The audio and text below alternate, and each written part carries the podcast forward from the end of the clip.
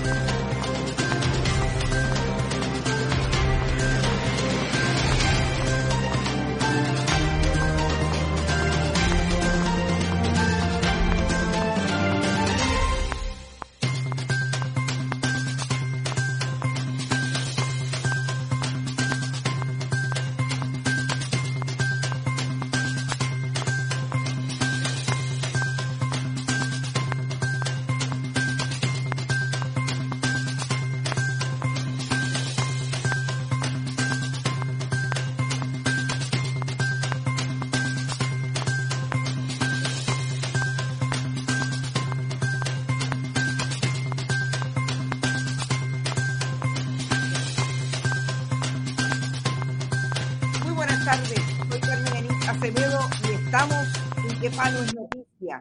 A las 5 y 7 de la tarde de hoy, miércoles 6 de agosto del 2020.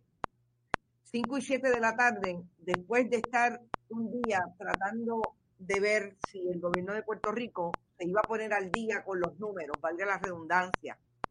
Pero ahora resulta que la directora de registro demográfico, Wanda Llobet Díaz, dice que no sabe por qué el sistema está bajo.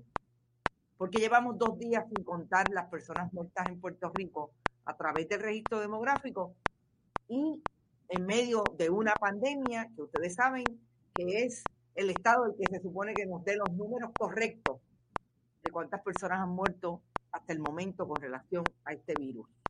COVID-19. Hoy tenemos un programa en que vamos a hablar un poco de Estados Unidos y lo que está pasando con el ex director de la oficina que estaba desarrollando la vacuna para el coronavirus, el doctor Rick Bright, que el 22 de abril, y parecería que aquí en Puerto Rico pasó desapercibido, fue despedido eh, de esa oficina por supuestamente dar voz de alarma con relación a ese medicamento que alega el presidente de Estados Unidos es el que se debe utilizar para atacar el coronavirus y que los científicos dicen hoy que no hay evidencia de que ataque el coronavirus y sobre todo que puede tener efectos secundarios. Vamos a hablar de eso, pero antes tenemos con nosotros a Carla Colón Vega, estudiante, como les, he dicho, eh, la primera estudiante de práctica de la Fundación Periodismo Siglo XXI, que ha producido diferentes piezas para Bonita. Y sobre todo, yo quería introducir hoy, que Carla nos trajera la información de lo que está pasando en el mundo de los viejos con una persona que es una conocedora de la demografía en Puerto Rico, profesora del recinto de ciencias médicas, ya jubilada, la doctora Judith Rodríguez. Quiero que Carla nos cuente cómo le fue con la profesora Rodríguez y sobre todo, Carla, que compartas con nuestro público cuál es la posición de Judith Rodríguez con relación a las personas de edad avanzada en medio de esta pandemia. Saludos Carmen Anit y gracias por tenerme aquí. Saludos también y buenas tardes a todos nuestros ciber oyentes. Eso así, estuve conversando con la demógrafa Judith Rodríguez Figueroa sobre la realidad de las personas avanzadas ante esta crisis en los tiempos del coronavirus. Uh -huh. eh, en el caso de ella, pues estuve conversando sobre el porcentaje de la población de personas de avanzada en la isla, en qué municipios eh, municipio están concentrados esta población y también sobre los retos que enfrentan las personas ante la crisis. Eh, ella pues es una persona que, que vela por los derechos de, de esta población Y obviamente destaca que la falta de reacción del gobierno pues ha llevado a esta población a lo que tenemos, las problemáticas que tenemos hoy día, la falta de recursos para tener sus compras, la falta de recursos y personas para obtener sus medicamentos y tratar sus enfermedades crónicas. De verdad que es lamentable. El, el cuadro que Judith te presenta es un cuadro que nosotros hemos podido ver repetidamente a partir no solamente de la crisis de la pandemia 2020, estamos hablando que desde el 2017, eh, a partir de, todo lo que ocurrió con el huracán María, vimos una población de edad avanzada vulnerable.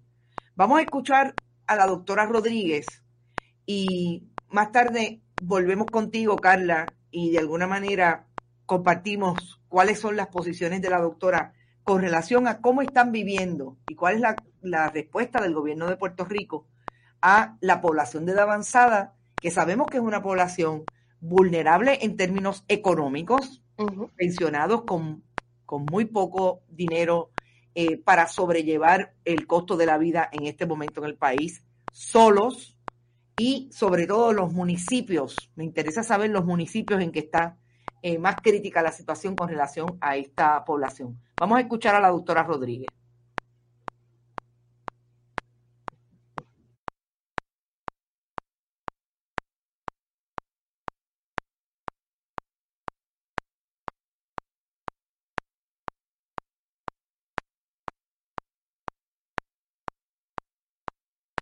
Bueno, pues profesora Rodríguez, le pregunto, según una entrevista que usted dio en el 2019 para el podcast Más allá del censo, escuché que usted indicó que un 19% de la, de la población puertorriqueña comprenden el sector poblacional de personas de edad avanzada, es decir, individuos de 65 años o más.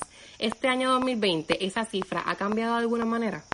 Sí, ha cambiado y está en cerca de 20.4%. Y ese grupo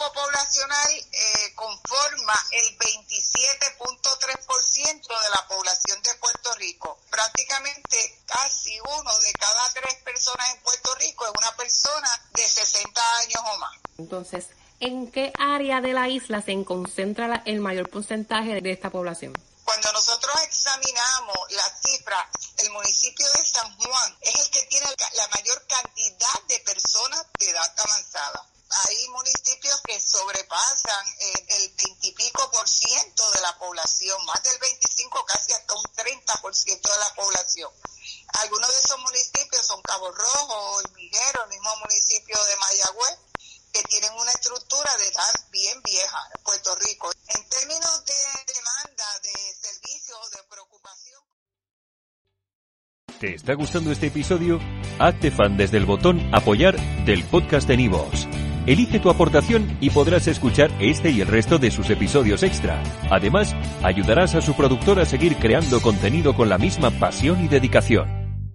As a new Western Union customer, you can enjoy a $0 transfer fee on your first international online money transfer. Send money to your family and friends back home the fast, easy, and reliable way. Visit westernunion.com or download our app today to get started, and your first transfer fee is on us. FX gains apply, not available for credit cards and transfers to Cuba. Services offered by Western Union Financial Services Inc. and MLS 906983 or Western Union International Services LLC and MLS 906985.